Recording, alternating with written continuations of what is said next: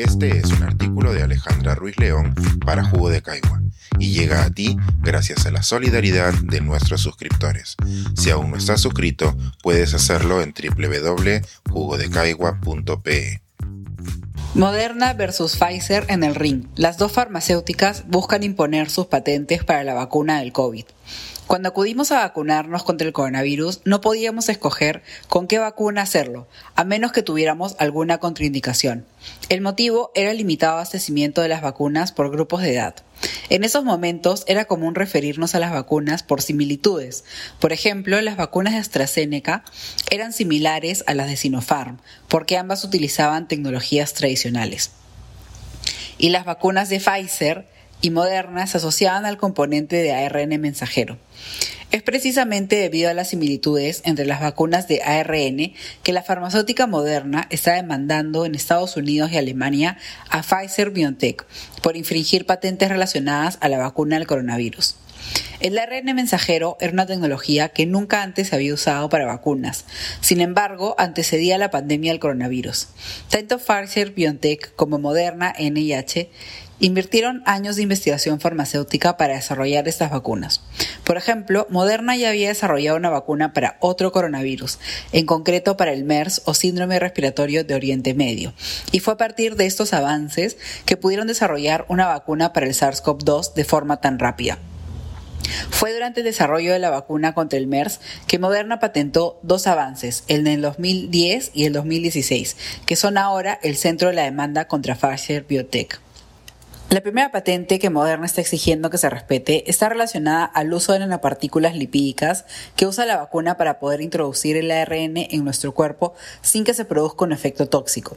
La segunda se refiere a un cambio que se realizaba en los bloques que conformaban el ARN del virus que iba en la vacuna para que ésta no fuera tóxica y pudiera evitar que el sistema inmune la destruyera antes de que se desarrollara la inmunidad. En concreto, este segundo avance no se le reconoce a Moderna, sino a los investigadores Drew Weissman y Caitlin Caricó, quienes tienen una patente por el mismo seis años antes de la de Moderna. Llaman la atención las demandas por estas dos patentes porque en el 2020 Moderna prometió no aplicar sus patentes en 92 países de bajo y mediano ingreso, donde las vacunas provienen de la Alianza Mundial para la Vacunación. Con esta medida, Moderna intenta reconocer que copiar, entre comillas, sus vacunas es una necesidad para todos estos países y que acaparar conocimiento en medio de una pandemia es un acto del que no quiere participar. Sin embargo, esto no aplica para Estados Unidos y Alemania, donde Moderna ha impuesto la actual demanda, haciendo hincapié en obtener una retribución económica por parte de Pfizer Biotech, que vendió muchas más vacunas que Moderna. El objetivo principal es proteger el potencial de sus patentes, ya que Moderna está buscando aplicar la tecnología del ARN en vacunas para el VIH, ciertos tipos de cáncer, etc.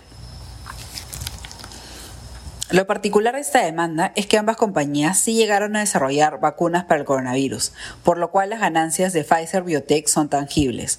En los meses anteriores, tanto Pfizer Biotech como Moderna ya habían sido demandadas por otras empresas farmacéuticas, incluyendo la empresa alemana CureVac, cuya vacuna del coronavirus no llegó a desarrollarse. En estas demandas pasadas, ninguna de las compañías había llegado a desarrollar una vacuna completa para el coronavirus, por lo cual los casos no llamaron tanto la atención. Lo que sí podemos rescatar es que cuando Moderna fue demandada por dos compañías, su respuesta fue que la demanda debía dirigirse al gobierno de Estados Unidos, ya que la vacuna fue co-creada con ellos. Además, adujeron a una ley de la Primera Guerra Mundial, donde se permitía usar libremente tecnologías patentadas por la escasez de materiales. Será interesante ver si Pfizer Biotech cita la misma ley en su demanda de Moderna, o si también buscará incluir al gobierno de Estados Unidos por haber desarrollado la vacuna de Moderna en conjunto. Para agregar un giro más, el propio gobierno de Estados Unidos está en procesos legales con Moderna, porque los investigadores del NIH no fueron correctamente reconocidos en las patentes que Moderna registró a pesar de haber sido coinventores. Lo único seguro por el momento es que los reales ganadores de esta demanda serán los abogados especialistas en patentes biomédicas que representarán a ambas farmacéuticas. Aunque Moderna indique que la demanda solo es efectiva en dos países de altos ingresos, son precisamente estos los que mueven el mercado farmacéutico.